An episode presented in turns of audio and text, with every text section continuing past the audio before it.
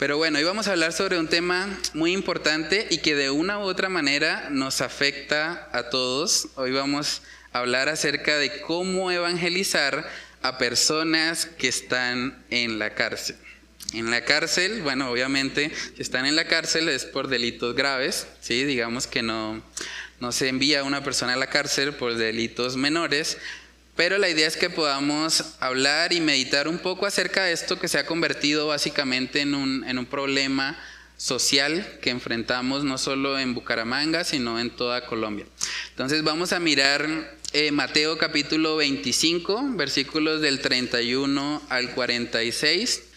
Mateo capítulo 25, versículos del 31 al 46. Yo sé que es un texto un poco largo, pero pues es importante para tener el contexto completo. Cuando el Hijo del Hombre venga en su gloria y todos los santos ángeles con él, entonces se sentará en su trono de gloria y serán reunidas delante de él todas las naciones y apartará los unos de los otros como aparte el pastor las ovejas de los cabritos y pondrá las ovejas a su derecha y a los cabritos a su izquierda. Entonces el rey dirá a los de su derecha, venid benditos de mi Padre, heredad el reino preparado para vosotros desde la fundación del mundo. Porque tuve hambre y me diste de comer, tuve sed y me diste de beber, fui forastero y me recogiste, estuve desnudo y me cubriste, cubriste, enfermo y me vestiste, en la cárcel y viniste a mí. Entonces los justos le responderán diciendo, Señor, ¿cuándo te vimos, te dimos te vimos hambriento y te sustentamos, o sediento y te dimos de beber? ¿Y cuando te vimos forastero y te recogimos, o desnudo y te cubrimos? ¿O cuando te vimos enfermo o en la cárcel y vinimos a ti? Y respondiendo el rey, les dirá, de cierto os digo que en cuanto lo hiciste a uno de estos mis hermanos más pequeños, a mí lo hiciste. Entonces dirá también a la de la izquierda, apartados de mí, malditos al fuego eterno preparado para el diablo y sus ángeles. Porque tuve hambre y no me diste de comer, tuve sed y no me diste de beber.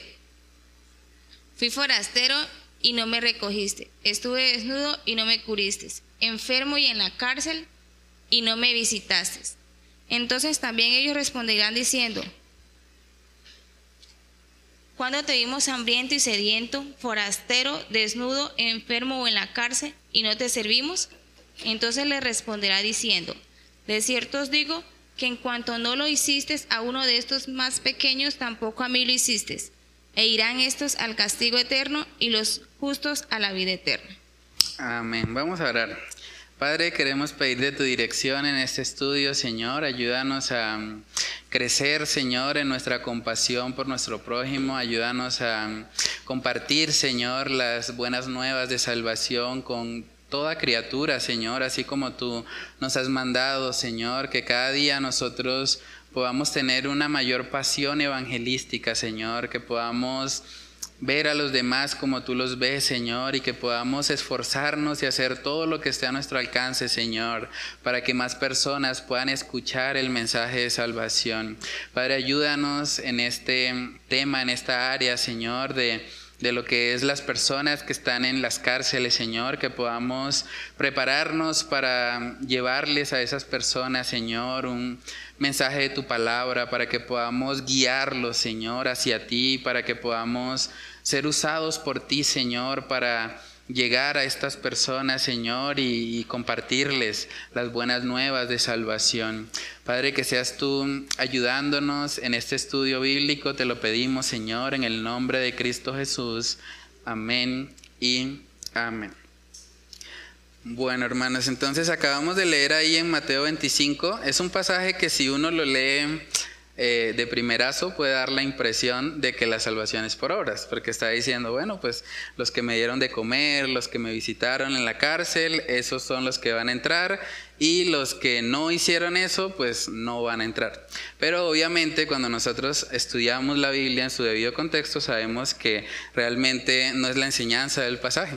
Cuando nosotros hablamos de la salvación, sabemos que es un regalo que viene solo por gracia, como acabamos de cantar. Entonces, realmente lo que el texto está enfatizando son las obras que produce la gracia salvadora en nosotros. Entonces, una persona que genuinamente ha sido salva se va a preocupar por el enfermo, por aquel que está pasando necesidad, por aquel que realmente es una persona vulnerable, vemos mucho en la palabra acerca de esto. De hecho, en el libro de Santiago también que estamos estudiando, veíamos que la religión pura y sin mácula delante de Dios es visitar a los huérfanos, es estar pendiente a las viudas, porque el Señor coloca ese carácter compasivo en nosotros y queremos dar de aquello que por gracia nosotros hemos recibido. Y una de las personas que menciona ahí Jesús es precisamente a los que están en las cárceles.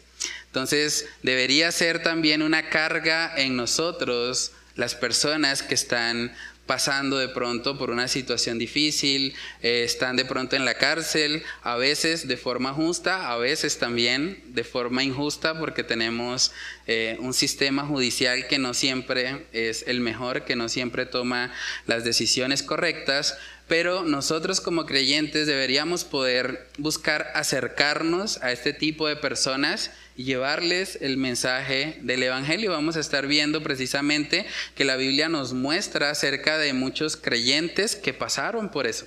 O sea, pasaron por el hecho de, estar en una cárcel. Pero bueno, a manera de reflexión, para que no sea un monólogo, coloqué ahí, eh, ¿por qué creen ustedes que tantas personas que van a las cárceles salen y vuelven a reincidir? ¿Sabían que uno de los problemas más grandes que tenemos en Colombia es ese? Más de la mitad de las personas que van a la cárcel cuando salen vuelven a cometer los mismos pecados, o bueno, los mismos delitos. ¿Por qué sucede eso? ¿Hay una falla en el sistema? Es una realidad. En Colombia, según las estadísticas, tenemos más de 125 mil personas privadas de la libertad. Y de esas 125 mil, cuando sale, más o menos la, la, mitad de ellos vuelve a cometer las mismas... ¿Sí? También porque allá, si era, tenía ciertas costumbres allá, si no se hace el lado de personas que quieren cambiar, uh -huh. cosas más terribles. Sí. Sí, eso es una realidad. De hecho, mucha gente va a la cárcel hoy en día a sobrevivir, porque resulta que en la cárcel hay muchos problemas, hay gente que les quiere matar y demás, entonces incluso aprenden a veces hasta más mañas, por así decirlo, en la cárcel que estando fuera de ella. Entonces, realmente podemos decir que es efectivo el sistema penitenciario para transformar de manera permanente el comportamiento de un ser humano? Esa es la segunda pregunta. Pienso yo sí. que en el sistema que tenemos carcelario acá en Colombia no. Es más, vivo al frente de la cárcel modelo de Bucaramanga y testimonios terribles de lo que se vive allá. Eh, están, no tienen, hay algunos que se han cambiado muchísimo, gracias a Dios, porque hay iglesias que han estado haciendo la misión allá en las cárceles. Mm. Llevan sus Biblias, tienen culto allá. Mm. Es más, cuando hubo la pandemia, se escuchaban, eran puras alabanzas desde el barrio, ¿Ah, sí? alabando al Señor. Mm. Pero la verdad es que lo que decía pastor anterior es el, el ambiente muy pesado, los delitos son muy pesados y los que entraban porque robó una gallina, Salen es, si no tuvieron un, un, guía o una persona que les condujese a lo mejor, salen es sí. para hacer más. Sí, es un problema. De hecho, las cárceles también en Colombia están hacinadas. Eh, como era la estadística, como el 40%. Hay más o menos un 40% de hacinamiento. Se supone que en Colombia estamos eh, como preparados para recibir aproximadamente 85 mil personas en las cárceles, pero bueno, tenemos un exceso, digamos, de, personas privadas de la libertad y eso hace que estén hacinados y no estén también en las mejores condiciones. Su seguridad también no es, digamos que muy buena y por eso muchos de ellos incluso pues optan por, por defenderse, quitarle la vida a otra persona. Entonces es un problema, digamos, bastante serio, pero cuando hablamos del sistema como tal, así, digamos, tuviésemos, no sé, muchas cárceles y tuviésemos eh, de pronto, no sé, la forma de atenderlos bien a todos y que estén bien seguros, pues realmente sí transforma a una persona el hecho de que reciba una condena, no sé, 10, 20 años? Es que eh, el problema de las cárceles es cuando eh, generalmente se atienden bien a los presos. Eh, un ejemplo es el caso que yo hablaba con una persona que trabaja en la cárcel y ella dice que en la cárcel en este momento hay hasta sindicato. Mm. ¿Sí? ¿Qué es eso? Y yo le decía, ¿cómo así? ella me decía, claro, un ejemplo, a ellos si no se les prepara el arroz como a ellos les gusta, lo devuelven y no se lo comen. Yo le decía, yo no puedo creer eso. Dice, claro. Mm. Ellos tienen desayuno, media mañana, almuerzo, once, comida y cena. Mm. Dijo, lo que no tiene una persona en la calle. Entonces, fácilmente, mm. dijo, hay gente en la cárcel que ya es libre pero ni siquiera salen porque no saben a qué rumbo van a cromar y mm. prefieren quedarse dentro de una cárcel. Es más, nos ha tocado a las mm. malas sacarlos porque mm. definitivamente no se quieren salir. A diferencia de otras cárceles en otros países, que el castigo es tan severo que ellos no quisieran volver a la cárcel. ¿Sí? sí. Porque no tienen alimentos. Por lo menos un caso muy particular que estuve mirando fue el de el presidente de Salvador. Del Salvador. sí, es muy Entonces, esas son las grandes diferencias de, de, estar en una cárcel en Colombia que es como si estuviera en un hotel. Mm. Sí, no, eso es cierto. Digamos que, mm, pues desafortunadamente, y, hay demasiada corrupción en las, en las cárceles, eh, incluso hay prisioneros que les tienen televisión por cable y bueno, están hasta a veces en, mayor comodidad que si estuvieran afuera. Pero realmente el sistema como tal, incluso en un lugar como El Salvador, donde el castigo es más severo, el sistema como tal no puede transformar totalmente al ser humano. Y es ahí donde, digamos, nosotros como cristianos tenemos una gran herramienta para ayudar hasta cierto punto a, a la sociedad en la que nos encontramos. Porque, listo, una persona puede de pronto dejar de pecar o dejar de cometer un cierto delito por temor a la consecuencia.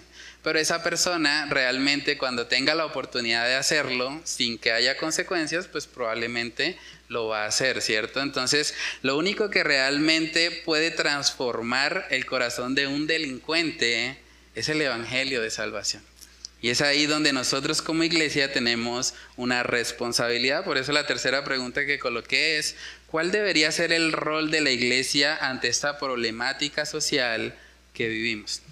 El gobierno ha estado intentando por años con el sistema penitenciario, incluso hay un programa, estaba leyendo un programa que, que se llama como de resocialización, donde ellos les, les ayudan como a que tengan su primera experiencia laboral y les hacen como ciertos talleres también de psicología muy enfocados en la conducta, pero en últimas, aún pasando por todos esos talleres y demás, el problema persiste.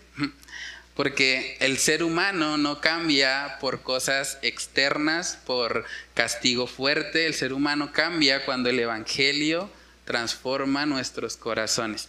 Y es ahí donde como iglesia nosotros tenemos una responsabilidad.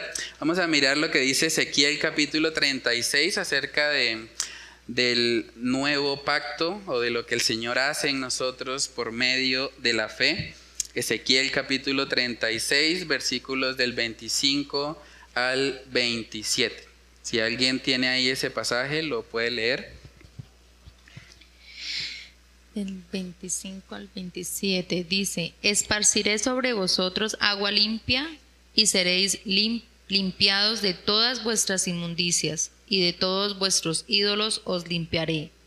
Os daré corazón nuevo y pondré espíritu nuevo donde vosotros, dentro de vosotros, y quitaré de vuestra carne el corazón de piedra y os daré un corazón de carne y pondré dentro de vosotros mi espíritu, y haré que andéis en mis estatutos y guardéis mis preceptos y los pongáis por obras y guardéis mis preceptos y los pongáis por obra. Entonces esa es la obra que, el Espíritu Santo hace en nosotros.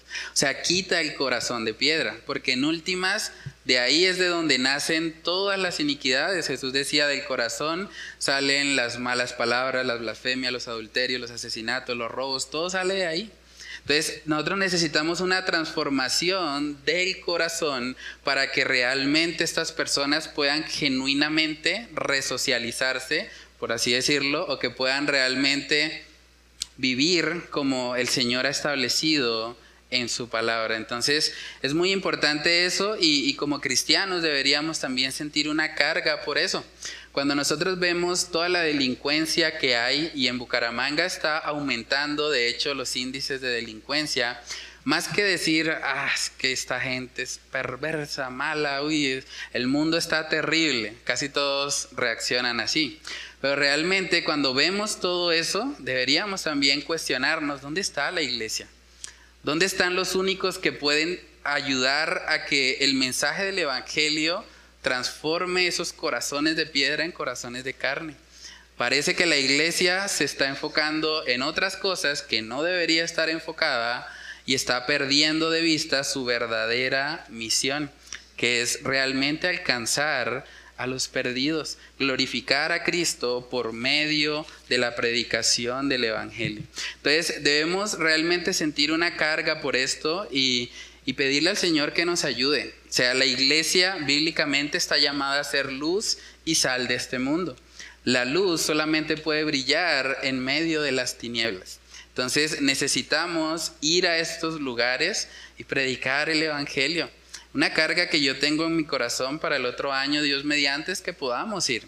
Que el Señor permita y les pido que me ayuden también a orar por eso, que ojalá podamos tener un buen contacto allá en la cárcel, o no sé si de pronto el hermano Henry, el contacto que tiene, podríamos hablar acerca de eso, pero es importante que como iglesia estemos involucrados en lo que son los problemas de nuestra sociedad. Hay mucha gente que dice, no, la iglesia está simplemente para llenarle los bolsillos al pastor, para robar, para pedir el diezmo y demás, pero no es así. Bíblicamente no es así. Nosotros deberíamos ser los que estamos aportando más a que esta sociedad realmente conozca la luz de Cristo Jesús. En el libro de Efesios capítulo 4 podemos ver un poco de lo que el poder del Evangelio puede hacer en una persona.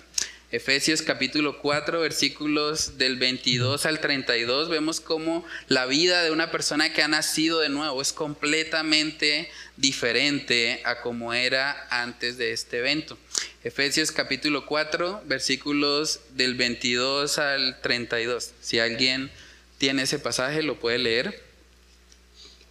En cuanto a la pasada manera de vivir, despojaos del viejo hombre que está viciado conforme a los deseos engañosos, y renovaos en el espíritu de vuestra mente, y vestidos del nuevo hombre, creado según Dios en la justicia y santidad de la verdad. Por lo cual, desechando la mentira, hablad verdad cada uno con su prójimo, porque somos miembros los unos de los otros. Airaos, pero no pequéis no se ponga el sol sobre vuestro enojo, ni deis lugar al diablo. El que hurtaba, no hurte más, sino trabaje, haciendo con sus manos lo que es bueno, para que tenga que compartir con el que padece necesidad. Ninguna palabra corrompida salga de vuestra boca, sino la que sea buena para la necesaria edificación, a fin de dar gracia a los oyentes y no contristéis al Espíritu Santo de Dios, con el cual fuisteis sellados para el día de la redención. Quítense de vosotros toda amargura, enojo, ira, gritería y maledicencia, y toda malicia. Antes sed benignos unos con otros, misericordiosos, perdonándoos unos a otros como Dios también os perdonó a vosotros en Cristo. Amén. Si ven que en ese pasaje están la mayoría de los delitos graves? El que hurtaba, no hurte más. El que era asesino se dejaba llevar por su ira, dice, airaos, pero no pequéis. El que de pronto estaba tratando mal a otra persona, mintiendo, también dice, desechando la mentira, hablad la verdad, cada uno con su prójimo. O sea, el Evangelio cambia, o sea, es un giro total. O sea, una persona que realmente conoce a Cristo, que su eh, corazón de piedra es transformado en un corazón de carne, ahora va a, querer vivir realmente para las cosas eternas, va a querer agradar al Espíritu Santo con el cual ha sido sellado. Entonces tenemos una gran responsabilidad cuando vemos los índices de delincuencia en nuestra ciudad, debemos realmente preguntarnos ¿Qué, estamos haciendo nosotros para aportar al menos un granito de arena para que eso disminuya? Coloqué ahí también en el, en el estudio que los procesos de resocialización generalmente fallan porque no atacan la raíz del problema, sino que se enfocan en aspectos superficiales que no generan un cambio real en las personas. Por eso vemos tanta reincidencia. Y pues también como consecuencia de, el sistema penitenciario como tal, las comodidades que les está dando a estas personas, pues para muchos es muy fácil simplemente volver y cometer el mismo delito nuevamente. Pero hermanos, cuando nosotros somos transformados, realmente nuestra naturaleza nos lleva ahora a actuar de una manera diferente. ¿Cierto? Y cuando nosotros realmente pensamos en estas personas, muchos de ellos sí tienen situaciones fuertes, digamos que no, la idea no es como minimizar los problemas que muchos enfrentan, pero hay que entender que la raíz de todo es el pecado. O sea, aunque hay muchos que están en las cárceles que de pronto han enfrentado situaciones muy duras, algunos han sido violados, algunos han pasado por situaciones económicas muy fuertes y, es parte también de, de los problemas que vemos en este mundo caído. Las circunstancias externas no son realmente la razón o la justificación para que ellos vivan de esa manera. Entonces es importante cuando hablamos con ellos hacerles ver que las circunstancias no son las culpables, ellos han pecado. Y es importante que ellos entiendan esa responsabilidad para que luego puedan ir a Cristo realmente como su Salvador. Porque mucha gente cuando uno habla con ellos se victimiza. Mucha gente dice, no, es que usted no sabe, usted es un privilegiado, usted ha tenido todo, usted no sabe lo que a mí me ha tocado pasar, lo que yo he aguantado, lo que yo he sufrido. Y casi que, bueno, la culpa es de las circunstancias. Pero es importante también que esas personas entiendan que no es así, o sea, realmente ellos son responsables y podían haber elegido otro camino, pero decidieron pecar y por lo tanto están recibiendo las consecuencias de lo que hicieron. En segunda de Pedro capítulo 2 vemos también un, versículo muy interesante, que el contexto ahí es los falsos maestros, vemos cómo nuestras acciones están ligadas directamente a nuestra naturaleza, a quienes somos. Segunda de Pedro capítulo 2 versículos del 20 al 22. Si alguien tiene ahí ese pasaje, lo puede leer.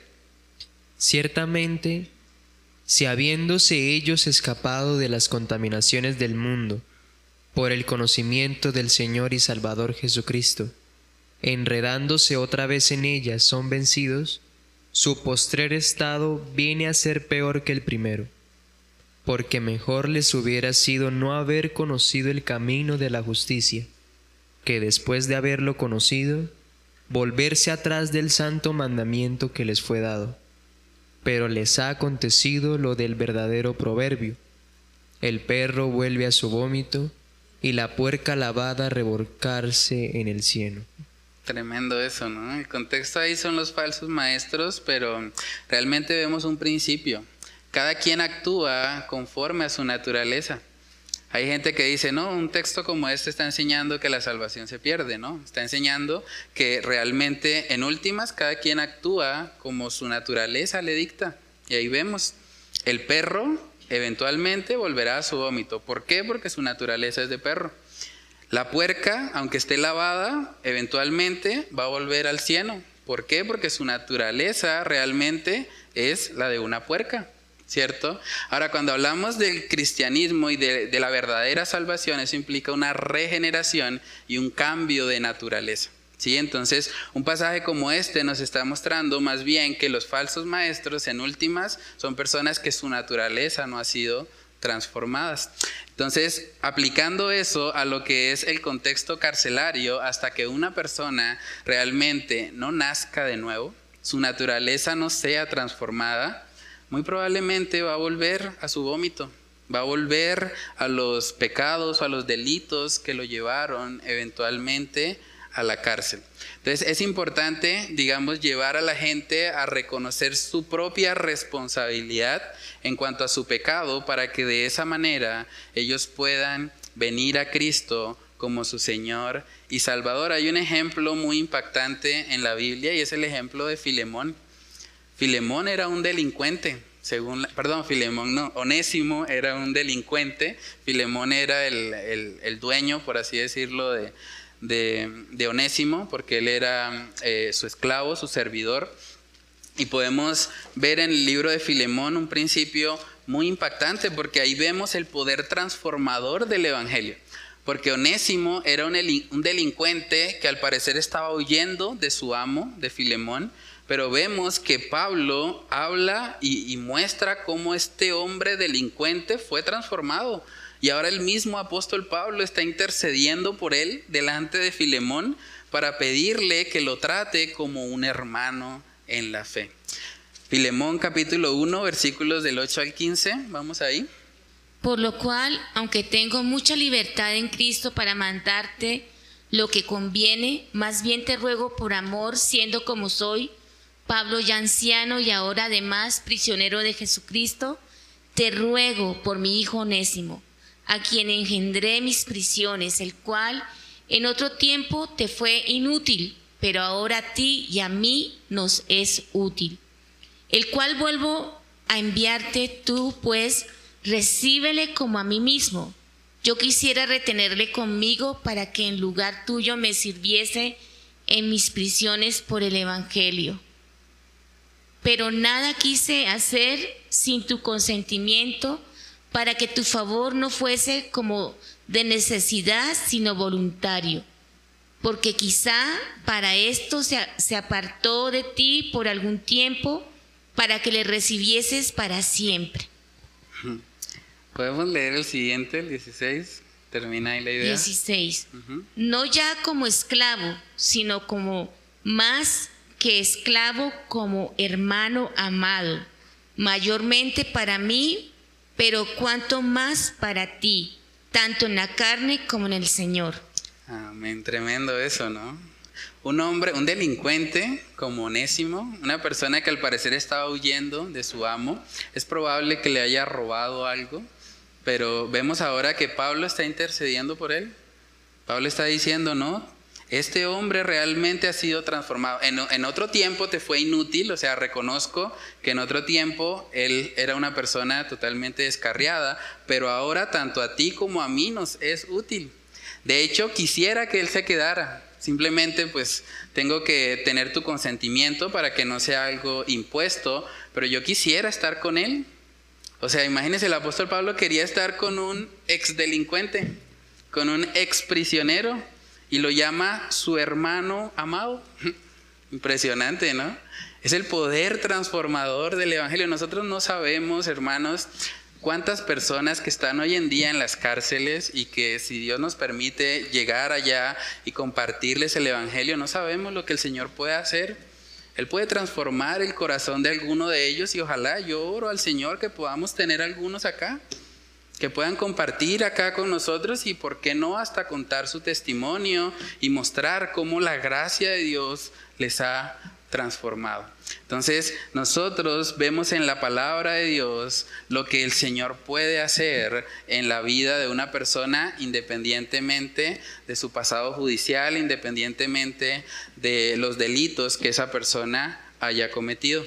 Con lo que ahí también en la parte de aplica, la sociedad es bastante cruel con aquellos que han cometido delitos graves y hasta cierto punto es comprensible porque a nadie le gusta ser víctima de ese tipo de delitos, asesinatos, robos, violaciones, etc.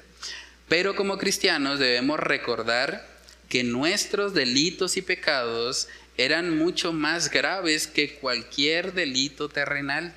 Y aún así, el Señor nos extendió de su gracia.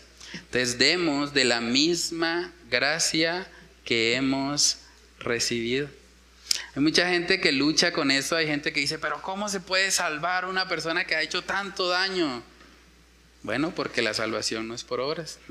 La salvación es un regalo, es por gracia. Si esa persona se arrepiente y cree, Cristo en la cruz pagó por su condena. Nosotros no podemos realmente condenar a alguien cuando Cristo ya murió por él. Entonces es importante siempre llevar a las personas a darse cuenta que los pecados de las personas que están en la cárcel no son más graves que los nuestros, porque en últimas esos pecados tienen condenas terrenales. ¿Cuál es la condena para aquel que muere sin Cristo? Lo vimos hace un momento en Mateo 25. Dice, el lago eterno.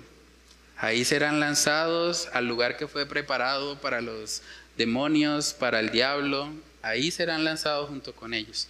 Entonces, realmente cuando uno sopesa eso, uno dice, bueno, realmente, aunque son situaciones muy fuertes, sobre todo cuando algo de eso nos sucede a nosotros, nosotros vemos en la palabra y también en muchos testimonios hoy en día de personas que han llegado a perdonar a asesinos, personas que tal vez han asesinado a un familiar, y luego van y se acercan y pueden darle un abrazo, decirle yo te perdono, no eres una persona buena, lo que hiciste estuvo muy mal, pero no soy quien para condenarte, te puedo ir y hasta predicarle el Evangelio a esa persona y, es algo de lo que también nos testifica el, el Evangelio, o sea, el Evangelio nos lleva a perdonar lo imperdonable porque el Señor ha perdonado también lo imperdonable en nosotros. De hecho, en el libro de Efesios, ese texto me parece...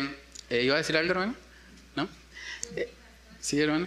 De lo que vimos el domingo de no hacer excepción de personas, ¿no? Mm. O sea, ver a estas personas, a estos hombres o mujeres con misericordia. Y recordaba que nosotros con mi esposo conocimos un hombre que fue transformado por el Evangelio él estuvo, él era de los sicarios en Medellín. ¿Cierto, Pito? Y era un hombre, es un hombre apasionado por Cristo hasta el día de hoy y el Evangelio lo transformó. Igual el pastor Aaron nos contaba que en la iglesia también hay un señor que está, fue transformado por el Evangelio, él también practicó, trabajaba, era de sicario. Mm. Entonces nada es imposible para el Señor la palabra. Eso era pastor. No, sí, eso es importante. O sea, cuando nosotros vemos eso realmente, debemos predicar el Evangelio, como dice Jesús, a toda criatura. No sabemos realmente lo que el Señor vaya a hacer, si se van a convertir o no, pero nuestra tarea es llevar el Evangelio hasta los oídos y Dios se encarga de bajarlo de los oídos hasta el corazón. En el libro de Efesios capítulo 2 vemos un poco acerca de lo que era nuestra condición y eso es interesante porque algo que habitualmente hace el apóstol Pablo es recordar quién era.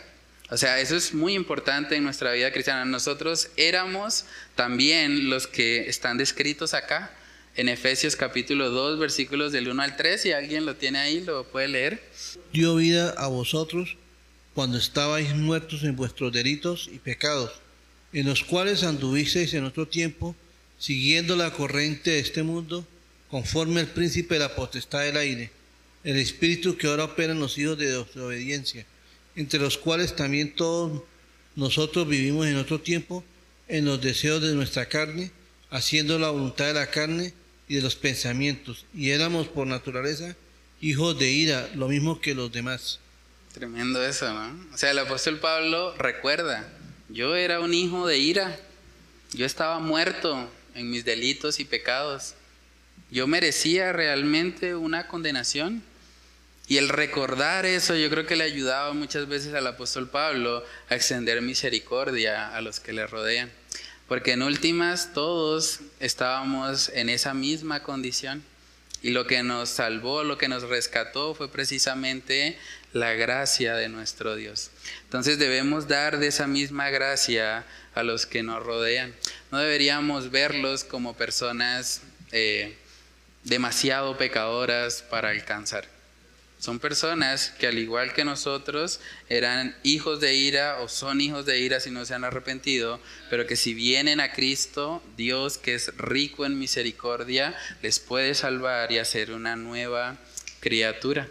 Otro ejemplo que vemos también en la palabra de una persona, de un delincuente que, que se convirtió también al Señor en el último tramo de su vida, lo vemos en Lucas capítulo 23 Lucas capítulo 23, versículos del 39 al 43, ahí vemos la, famosa historia de, de, los dos ladrones. Es importante aclarar que no era un buen ladrón, no sé por qué, creo que es de la Iglesia Católica, donde dicen que había un buen ladrón y los dos, de hecho es una contradicción, no puede haber un buen ladrón, o sea, es ilógico. Pero bueno, Lucas capítulo 23, versículos del 39 al 43, ahí vemos un contraste interesante porque ambos ladrones están en la misma condición, están condenados, ¿sí? Y de hecho, la salvación no implicó que el Señor lo bajara o que su condena fuese eliminada. Y es importante también eso cuando hablamos con las personas en la cárcel. Si ellos cometieron un delito, por más de que se conviertan al Señor y tengan vida nueva, pues van a tener que pagar por lo que hicieron. Ese ladrón pagó terrenalmente lo que hizo, fue crucificado y murió en, ese, en esa condena, pero recibió algo mucho mejor.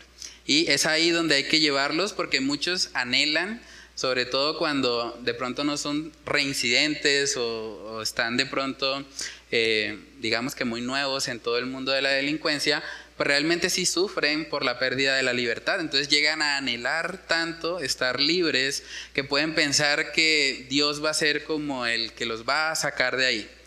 Pero puede ser que pasen toda su vida ahí. Puede ser que, como dicen coloquialmente, aunque suena feo, que se pudran en la cárcel. Pero en últimas, comparado con Cristo, no vale nada. O sea, perderse ahí, perder su libertad por un corto periodo de tiempo, ¿Qué es eso comparado con la eternidad? Nada. Entonces, cuando llevamos a las personas a, ver a Cristo, realmente ellos van a poder decir, como decía también el apóstol Pablo, que para él perderlo todo realmente no significa nada con tal de ganar a Cristo Jesús. Entonces vamos ahí a Lucas capítulo 23, versículos del 39 al 43, para ver el contraste entre estos dos malhechores condenados. Y uno de los malhechores que estaban colgados le injuriaba diciendo, Si tú eres el Cristo, sálvate a ti mismo y a nosotros. Respondiendo el otro, le reprendió diciendo, ¿Ni aún temes tú a Dios estando en la misma condenación? Nosotros a la verdad justamente padecemos porque recibimos lo que merecieron nuestros hechos, mas éste ningún mal hizo. Y dijo a Jesús, acuérdate de mí cuando vengas en tu reino. Entonces Jesús le dijo, de cierto te digo que hoy estarás conmigo en el paraíso. Amén. Es interesante porque ambos malhechores estaban ahí condenados. Y este es un buen texto, de hecho, para, para predicarle a las personas que están en la cárcel. Porque les podemos decir, tú eres como el, el ladrón que está ahí. Él quería que Jesús lo bajara. Él estaba aún en su condenación, estaba diciendo, Dios, tú debes servirme a mí, y si tú eres el Hijo de Dios, pues bájame de aquí, sírveme. O sea, qué prepotencia. En cambio, el otro vemos que dice, Señor, acuérdate de mí. Y él reconoció, yo sé que estoy aquí por mis hechos, por lo que hice. Y es parte también del arrepentimiento, reconocer que merezco un castigo, que lo que hice estuvo mal. Pero esa persona, a pesar de reconocer su pecado, vemos que fue a Cristo y clamó a Él, acuérdate de mí cuando vengas en tu reino. Y es lo que cada persona en la cárcel debe hacer. Debe reconocer, Señor, estoy aquí por mis propios errores, he cometido pecado, he fallado, pero te pido que te acuerdes de mí, que tengas misericordia, yo realmente no merezco tu gracia, no merezco el favor tuyo, no merezco salir de aquí. Pero si tú en tu misericordia te acuerdas de mí, podré tener esperanza aún en medio de la pérdida de la libertad. Y es importante que estas personas puedan realmente tener esto claro para que no vivan pensando que simplemente el cristianismo es la forma de salir de la cárcel. Porque puede ser que no lo sea. Puede ser que sigan ahí. De hecho, eh, el texto que leímos, Pablo le dice a, a Filemón que reciba a Onésimo, pues aún como su esclavo, solamente que ahora va a ser una persona, eh, un hermano en la fe, ¿cierto? Pero no dice, bueno, ya te hiciste cristiano, ahora tú eres el amo, ahora Filemón te va a servir, ¿no? O sea, es importante que ellos tengan claridad de esto y que puedan poner la mirada precisamente en las cosas lo que hay en la parte de razona, las personas que están en la cárcel generalmente tienen mucho tiempo libre para pensar y reflexionar. Así que es importante que compartamos con ellos material evangelístico y les dejemos tareas reflexivas que los lleven a aprovechar bien el tiempo, apartarse del ocio y mantener una fuerte comunión con Dios. Es algo muy importante, yo creo que parte del problema también del sistema carcelario es que los meten ahí ya. O sea, es como decirles, vivan en ocio todo el tiempo, levántense, respiren, acuéstense, coman. O sea, Realmente algo que también vemos en la palabra es el que no hurtaba, el que hurtaba no hurte más y no trabaje. O sea, hay un principio del reemplazo. Yo debo cambiar la conducta inapropiada, la conducta mala, por aquella conducta que realmente sí me ayuda y me enfoca en lo que es correcto. Entonces, si esas personas hurtaban, hay que ponerlas a trabajar. Yo no entiendo por qué en muchas cárceles la gente no trabaja. ¿Deberían estar trabajando? ¿Qué hace una persona en ocio? Ser tentada.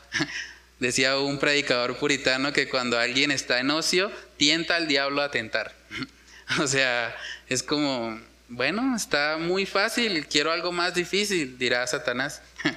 o sea, nosotros debemos ayudarle a estas personas, si Dios nos permite ir hasta allá, y darles tareas, porque tienen mucho tiempo libre. O sea, decirles, lean el Evangelio de Juan, preséntenme un resumen de cada capítulo cuando volvamos. Y pueden hacerlo, claro que sí, porque tienen mucho tiempo libre y necesitan precisamente llenar su mente con la palabra de Dios o tareas que los lleven a reflexionar en cuanto al pecado. Por ejemplo, que ellos piensen los pecados que han cometido, no solamente los que los están, les están quitando la libertad o los están llevando a la cárcel, que miren los diez mandamientos y que se examinen cuántas veces he cometido cada pecado. Y eso les ayuda también a tener una conciencia de la gravedad de pecar en contra al Señor. No sé si quieren decir algo. Ah, vi los micrófonos y pensé que iban a hablar. Pero, pero sí, es importante eso. O sea, llevarlos a, que ellos pues aprovechen el tiempo y, y, que realmente estén enfocados en lo que deben estar enfocados. Muchos de ellos en la cárcel también son muy tentados porque en la cárcel desafortunadamente y pues parte del, problema que tenemos en, el sistema judicial como tal, ellos siguen teniendo acceso a sus malas amistades, a las personas que los metieron de pronto en el sicariato y en todo esto, y algunos están siendo intimidados. Si usted se convierte al cristianismo, si usted abandona el negocio, pues va a morir. Apenas salga, lo pelamos, porque usted sabe mucho. Y muchos tienen temor a veces a, realmente pues convertirse al cristianismo y demás por eso. Pero ellos deben aprender también a que a la luz de la palabra el morir es ganancia. Es preferible para una persona de esas convertirse a Cristo y aún salir de la cárcel y ser asesinado tal vez por las personas de su pandilla o su grupo, pero recibir el regalo de la vida eterna supera totalmente eso. Y es algo con lo que muchos luchan. Yo he hablado con algunos que están ahorita mismo en la cárcel y ellos dicen, no, es que yo no me puedo salir. Y yo les digo, sí, sí puedes, lo que pasa es que no quieres, pero puedes hacerlo. Que va a haber consecuencias, sí. La Biblia nunca dijo que seguir a Cristo fuese fácil. De hecho, Jesús dijo que hay que tomar nuestra cruz cada día y nosotros hoy en día cuando vemos una cruz, tal vez pensábamos en la iglesia católica, en el rosario y demás. La cruz en ese contexto significaba la muerte. Significaba estoy dispuesto a que en cualquier momento van a colocar esto, lo van a clavar en la tierra y ahí me van a matar. O sea, a ese punto deberíamos estar dispuestos a sufrir los creyentes, ¿sí, Bueno, sí, y saber que pues cuando uno también va a la cárcel es saber eh, y decirles a ellos que cuando reciben a Cristo ellos prácticamente son libres simbólicamente, Ah, ¿sí? Mm, O sea, ellos ya no van a tener esa incertidumbre de saber de que están presos, porque el mismo apóstol Pablo lo decía, ¿sí? Que él estando en esa cárcel, pero él era libre, él tenía su libertad, sí. porque ya no va a estar en depresión, digámoslo, como anteriormente esa persona podía estar. ¿Por qué? Porque a veces no entendemos el propósito de Dios. El propósito de pronto de esa persona es que se quede en esa cárcel Ujú. predicando el Evangelio de Dios. ¿sí? Muchas veces no entendemos también ese, ese propósito y hay muchos, eh, ¿cómo le pudiéramos decir? Muchos testimonios De que ha ocurrido de esa forma. Sí. No, sí, tenemos el testimonio de- del apóstol Pablo. De hecho, ese es el siguiente texto que viene, porque el apóstol Pablo tenía un ministerio en la cárcel. De hecho, Onésimo fue hasta cierto punto un fruto de ese ministerio. Hablando, confirmando lo que habla el hermano Henry, eh, nosotros- yo conocí personalmente un muchacho amigo que él fue, él fue, él trabajó con el zar de la Esmeralda, que murió, ¿cómo era que se llama? Este, es Carranza.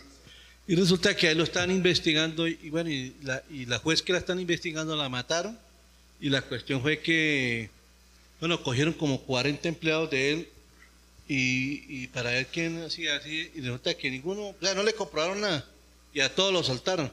Y el muchacho, el amigo mío, en esa época no era cristiano, y él, y él vive- él vivía en Boyacá, y él se vino a- aquí a Santander y conoció el Evangelio. Y el hombre, bueno, él trabajaba independiente y todo, imagínense, ya ya más de, más de 20 años de haber pasado eso. Y resulta que estaba en, en Papi Quiero Piña esperando el bus y bueno, llegaron a pedir papeles. Bueno, la cuestión fue que lo cogieron preso y bueno, y, y- a todo el mundo le dan los papeles. Y, no, y entonces, oye, pero bueno, ¿y por qué a mí no me, no me dan la cédula? Digo, no, mano, es que usted tiene una orden de captura. Y usted, cuando le dijeron, es como que se, se acordó de su, de su película, ¿no? Y imagínense, la cuestión es que él, él llegó a parar a Palo Gordo. Y Palo Gordo sabe que una, una, una, una cárcel de, de mediana seguridad. Y imagínense, un hombre ya, ya, era, ya lleva más de 10 años de ser cristiano. Un hombre, o sea, un hombre de testimonio impresionante. O sea, y el muchacho pagó 12 años de los, de los 40 que lo condenaron, pagó 12 años. Y ahorita ya está libre. Mm, Pero y, y él le decía lo que decía el hermano Henry, y, y este hombre, a él dicen pastor allá, porque el hombre se dedicó a predicar el evangelio, a hacer la obra de Dios. Y dicho, lo- los mismos guardias decían, hermano, por nosotros fueran, lo mandamos para la casa, pero no podemos hacer nada, porque lo conocían quién era él. Mm, Y, y, y- y Dios lo usó en cierta forma, porque él dice que, inclusive yo he hablado con él hoy en día, y él me dice que muchas de las personas que él le compartió hoy en día ya un- algunos son pastores. Mm. Sí, no, y es el poder transformador del Evangelio. O sea, hay que ayudarles a ver que aún en medio de la situación difícil que ellos están viviendo, pues Dios en su providencia puede, eh, digamos, encaminar esa situación para un bien mayor. O sea, ellos tienen un acceso que nosotros de pronto como iglesia no tenemos. O sea, nosotros de pronto nos permiten ir y hacer una visita, pero ellos pueden estar allá 24/7, pueden compartir mucho con las personas que están en la cárcel y pueden tener un alcance mayor que lo que una iglesia que está afuera puede hacer. Entonces no sabemos si realmente el propósito de Dios sea que a través de la vida de esa persona muchos en la cárcel lleguen a conocer el Evangelio. Y él me dijo, mano, realmente yo no tuve nada que ver con, ni sabía quién era esa señora porque yo trabajaba allá, pero yo estaba en otra cosa. Imagínate, fue inocente. Mm. No, sí, eso es importante. O sea, digamos, hacerle ver a las personas que Dios puede usarles aún en medio de esa situación. De hecho, si miramos nuevamente la historia de los dos ladrones, el Señor usó a ese ladrón ahí en, el último instante de su vida. Él pudo, pues hasta cierto punto, predicarle al otro. Le dijo, pero tú que estás aquí siendo condenado igual que yo, realmente no, o sea, estás pensando en ti mismo aún en el último momento de tu vida. Y es algo que las personas que están de pronto sufriendo una condena y demás, pues pueden hacer con otros, pueden decirle, yo también estoy condenado. A veces muchos dicen, ah, pero es que usted dice eso porque usted está afuera. Ah, es que usted, pero porque usted no le ha tocado. Ellos pueden evitar ese argumento porque ellos pueden decir, no, yo también estoy aquí. Yo también pequé, yo también me equivoqué, yo también estoy en este delito pero he encontrado el precioso regalo de la salvación y quiero compartir eso con ustedes. Vamos a mirar Salmos capítulo 107, versículos del 10 al 22. Ese es un texto muy interesante porque en el, texto habla acerca de personas que han sido aprisionadas. Pero aún a pesar de eso, habla de que las personas alababan a Dios. Y una buena tarea para una persona como esa es preguntarle, ¿cómo usted considera que las personas del Salmo 107 podían alabar al Señor? O llevarlos al texto también donde el apóstol Pablo está cantando himnos con Silas ahí en, medio de una cárcel. ¿Cómo alguien puede llegar a cantar aquí? O sea, llevarles a ellos a, a, meditar en eso ayuda a que estas personas puedan crecer y fundamentarse en su fe. Vamos a mirar Salmo 107, versículos del 10 al 22. Algunos moraban en tinieblas y sombra de muerte, aprisionados en aflicción y en hierros, por cuanto fueron rebeldes a las palabras de Jehová, y aborrecieron el consejo del Altísimo. Por eso quebrantó con el trabajo sus corazones. Cayeron, y no hubo quien los ayudase. Luego que clamaron a Jehová en su angustia, los libró de sus aflicciones. Los sacó de las tinieblas y de la sombra de muerte, y rompió sus prisiones. Alaben la misericordia de Jehová, y sus maravillas para con los hijos de los hombres, porque quebrantó las puertas de bronce, y desmenuzó los cerrojos de hierro. Fueron afligidos los insensatos, a causa del camino de su rebelión y a causa de sus maldades. Su alma abominó todo alimento, y llegaron hasta las puertas de la muerte, pero clamaron a Jehová en su angustia, y los libró de sus aflicciones. Envió su palabra, y los sanó, y los libró de su ruina. Alaben la misericordia de Jehová y sus maravillas para con los hijos de los hombres. Ofrezcan sacrificios de alabanza y publiquen sus obras con júbilo. Amén. Entonces, ¿cómo una persona llega a gozarse de esa manera? Ahí está hablando de una libertad, no de libertad eh, de la cárcel o del, bueno, del lugar donde se encuentren de pronto confinados, sino de verdadera libertad. Jesús dijo, si el Hijo os libertare, seréis verdaderamente libres. Y algo que puede ayudarles a estas personas a meditar es precisamente decirles eso. Ustedes pueden ser mucho más libres que personas que están de pronto allá afuera. Y eso hace que ellos estén meditando en esto. Es como cuando Jesús habló con Nicodemo y le habló de nacer de nuevo. O sea, para Nicodemo eso fue chocante, pero yo creo que Nicodemo pasó probablemente toda la noche, todo el día siguiente, ¿a qué se refería él con nacer de nuevo? Y eventualmente más adelante vemos que Nicodemo aparece con José de Arimatea para reclamar el cuerpo de nuestro Señor Jesucristo. Eso nos muestra que eventualmente Nicodemo se convirtió, nació de nuevo. Entonces, cuando estas personas están reflexionando y les dejamos de pronto ciertas tareas reflexivas y diciéndoles cosas como, ustedes pueden ser más libres que una persona que esté afuera. Ellos pueden pasar la noche, porque también tienen mucho tiempo libre, pensando, ¿Cómo así de que él me dijo de que yo puedo ser más libre que alguien que está afuera? Si a mí las paredes aquí me limitan, ¿a qué, a qué hace referencia? ¿Sí? Y a través de esa meditación, de esa reflexión, ellos pueden llegar también a conocer el mensaje de salvación. Primera de Timoteo capítulo 1, vemos también un texto muy impactante porque nos habla de lo que el Señor hizo en la vida del apóstol Pablo. El apóstol Pablo, hermanos, era un asesino. Cuando nosotros leemos las páginas del Nuevo Testamento, estamos leyendo las páginas que escribió un asesino, un tipo que mató a otros, imagínense. Pero vemos que la gracia de Dios lo transformó y que es una o fue una persona totalmente nueva. Primera de Timoteo capítulo 1 vemos cómo él exalta lo que es la gracia de nuestro Dios Primera de Timoteo capítulo 1 versículos del 12 al 16.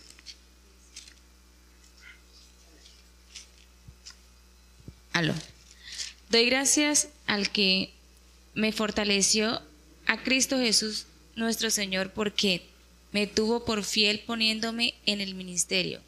Habiendo yo sido antes blasfemo, perseguidor e injuriador, mas fui recibido a misericordia, porque lo hice por ignorancia e incredulidad. Pero la gracia de nuestro Señor fue más abundante con la fe y el amor que es en Cristo Jesús. Palabra fiel y digna de ser recibida por todos, que Cristo Jesús vino al mundo para salvar a los pecadores, de los cuales yo soy el primero. Pero por esto fui recibida misericordia, para que Cristo mostrarse en mí el primero de su clemencia, para ejemplo de los que habrían de creer en Él para vida eterna. Amén. Para ejemplo, la vida del apóstol Pablo, su transformación es para ejemplo de aquellos que habían de creer en Él para vida eterna. Entonces realmente vemos la vida del apóstol Pablo y vemos la vida de un hombre transformado, un hombre que antes perseguía, injuriaba, blasfemaba en contra de los cristianos, pero que el Señor lo transformó. Y lo mismo puede hacer con cualquier delincuente. Si esa persona genuinamente se arrepiente y cree en el Señor como Salvador. Vemos también que Él dice que Él da gracias porque lo tuvo por fiel poniéndolo en el ministerio. No sabemos también si habrá personas ahí que el Señor quiera colocar en el ministerio. Algo que yo quiero aportar acerca de Pablo es que Pablo antes de matar a los creyentes, antes de que Pablo matara a los seguidores fieles de Jesucristo, Pablo se encendía en gran furia con ellos porque ellos no querían blasfemar el nombre de Cristo. Y Pablo los forzaba.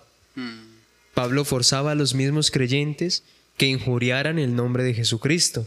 ¿Sí? Y cuando no lo conseguía, arremetía contra ellos con gran, con gran ira, con gran enojo. ¿Sí? Hasta que lo conseguía.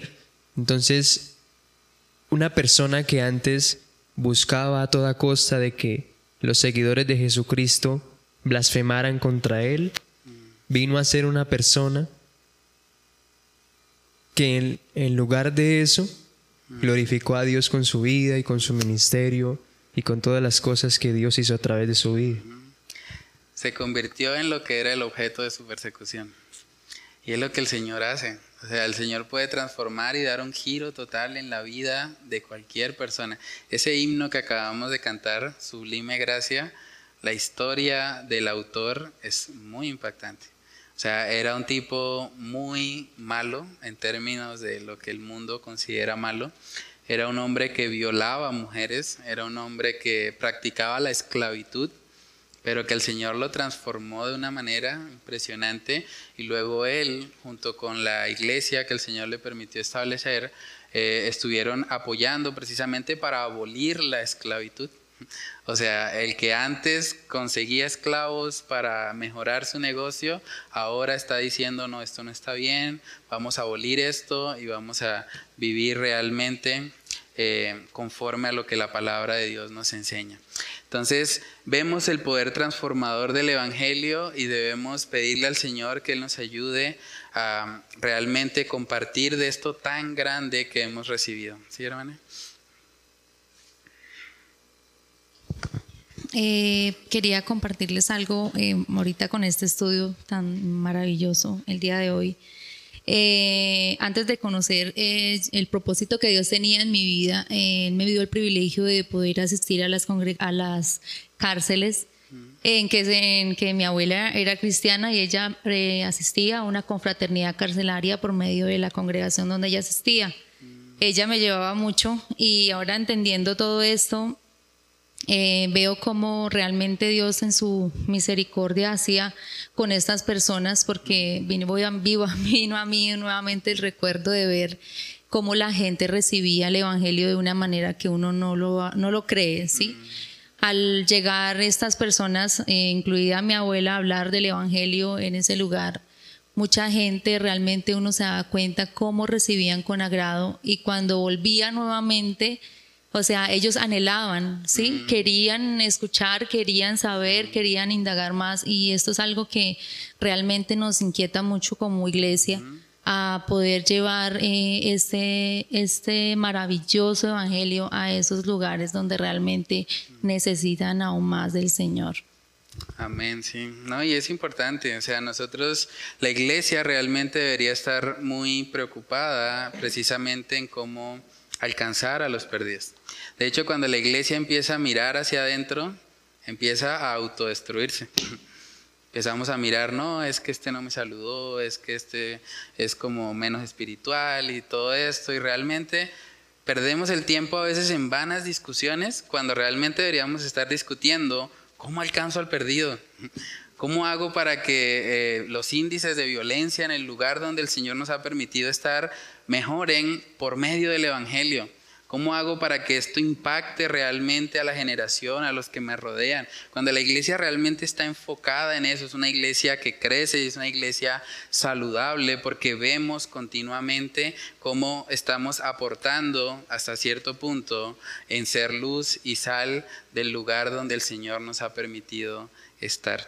Entonces coloqué ahí una frase también para meditar que dijo el pastor Charles Spurgeon, un delincuente en el sentido normal del término, es alguien que ha afrentado a sus semejantes.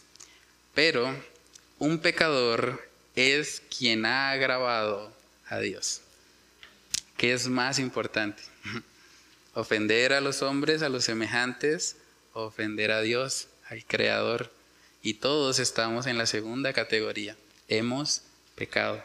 Entonces no debemos señalar a estas personas simplemente por, por, los pecados o los delitos que han cometido, debemos más bien guiarlas al Evangelio de salvación. Entonces, no sé si alguien quiere comentar algo o alguna pregunta respecto al estudio.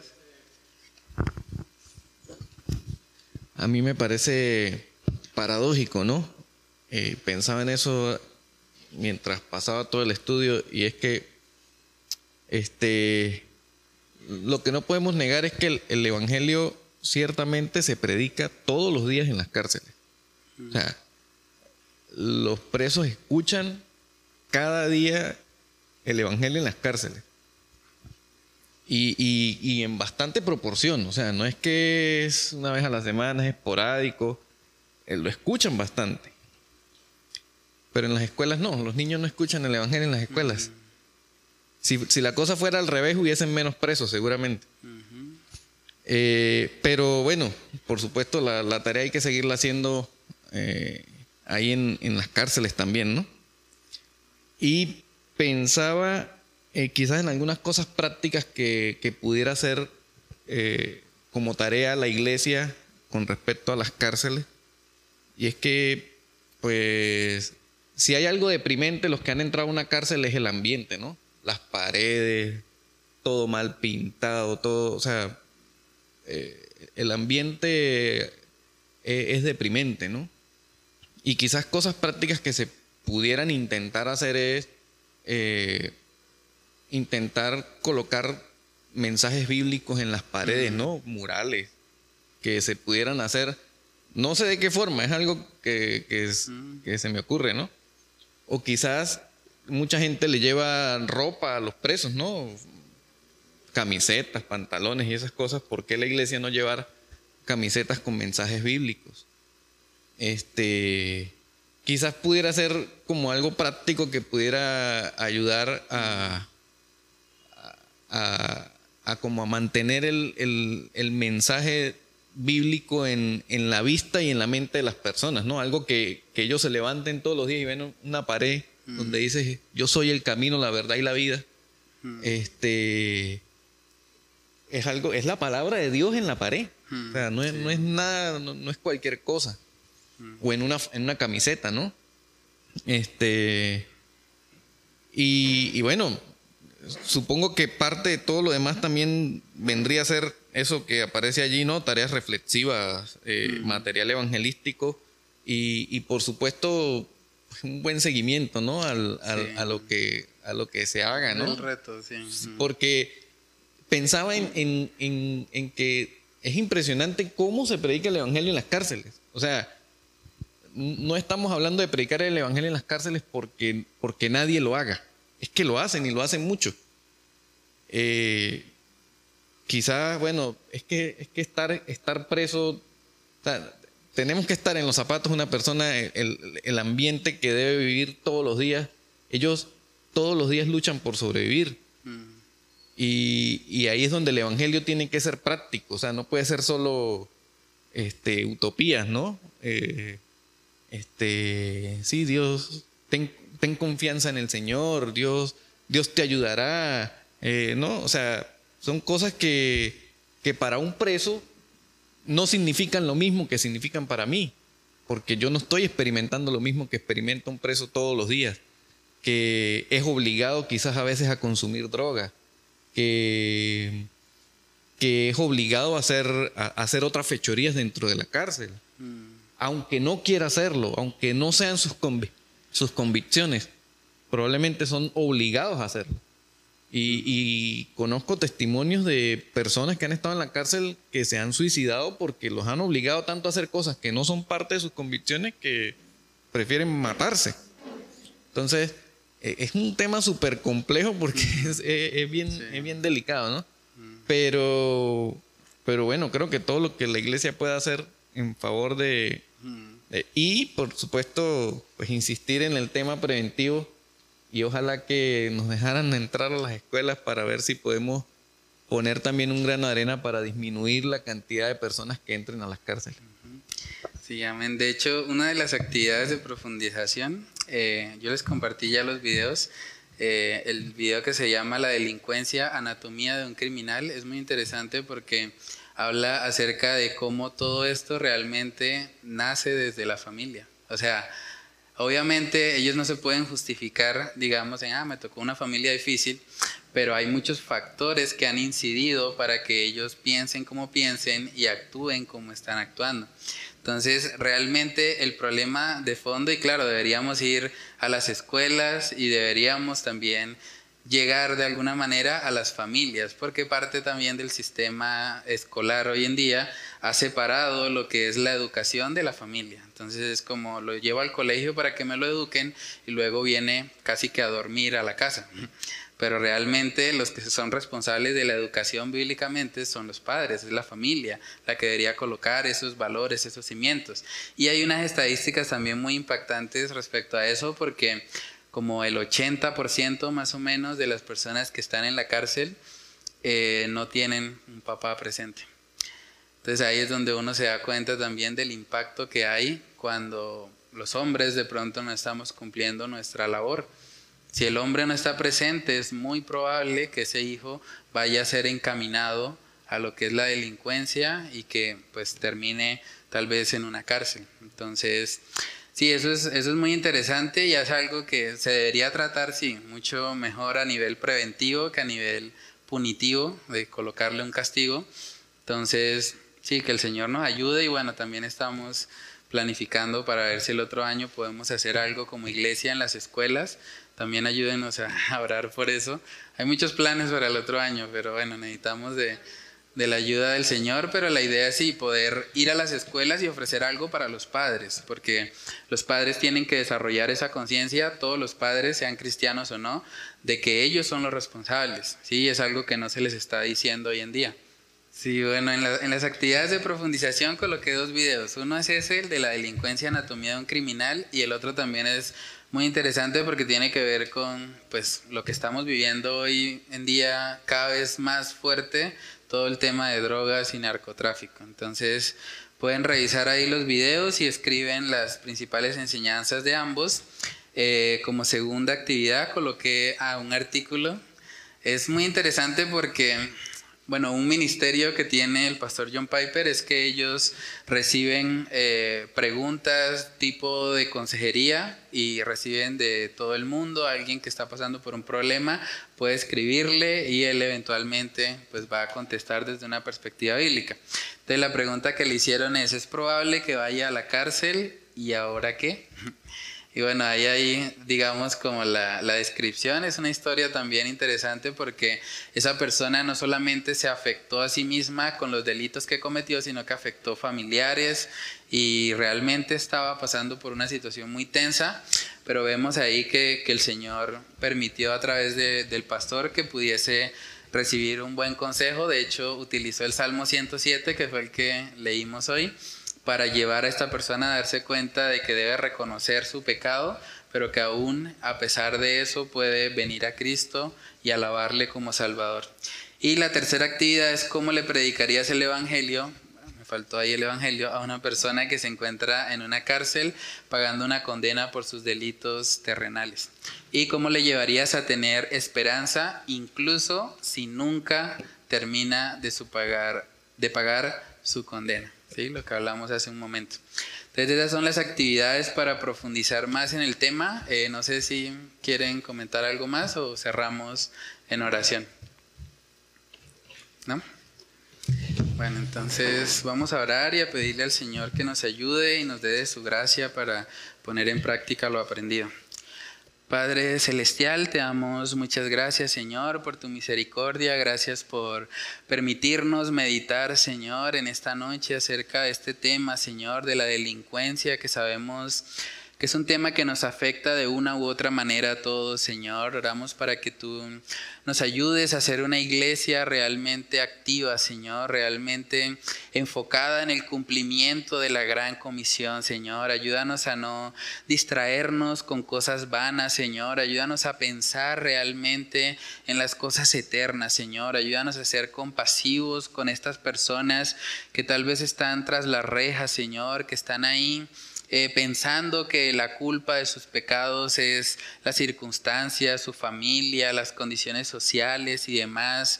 Padre, ayúdanos a mostrarles que ellos son los responsables y que deben arrepentirse genuinamente para recibir el regalo de la salvación, Señor. Oramos para que tú nos permitas, Señor, si es posible el otro año, poder tener este acceso a las cárceles de Bucaramanga o del área metropolitana, Señor, y, y que podamos llevar el Evangelio, que podamos activamente salir, Señor, también. Ayúdanos y ábrenos puertas, Señor, para que podamos llegar a las escuelas y podamos hablar a los padres, Señor, acerca de, de la necesidad tan grande que hay de que ellos estén presentes en la vida de sus hijos, Padre, que tú nos ayudes a, a, poder prepararnos como iglesia para poder realizar todas estas actividades, Señor, para que tu evangelio corra en Bucaramanga y en toda su área metropolitana, Señor. Ayúdanos a ser un verdadero faro de luz que lleve la luz de Cristo a cada rincón, Señor, a cada lugar donde hay tinieblas, que podamos ir, Señor, y que podamos impactar con tu evangelio, Señor, donde tú nos permitas, Padre. Oramos para que tú te glorifiques, para que nos ayudes a recordar lo que hemos estudiado el día de hoy y que podamos ponerlo en práctica, Señor, en nuestras vidas. Padre, que solo tú seas exaltado por medio de la aplicación de esta tu palabra. Te lo pedimos, Señor, en el nombre de Cristo Jesús. Amén y amén.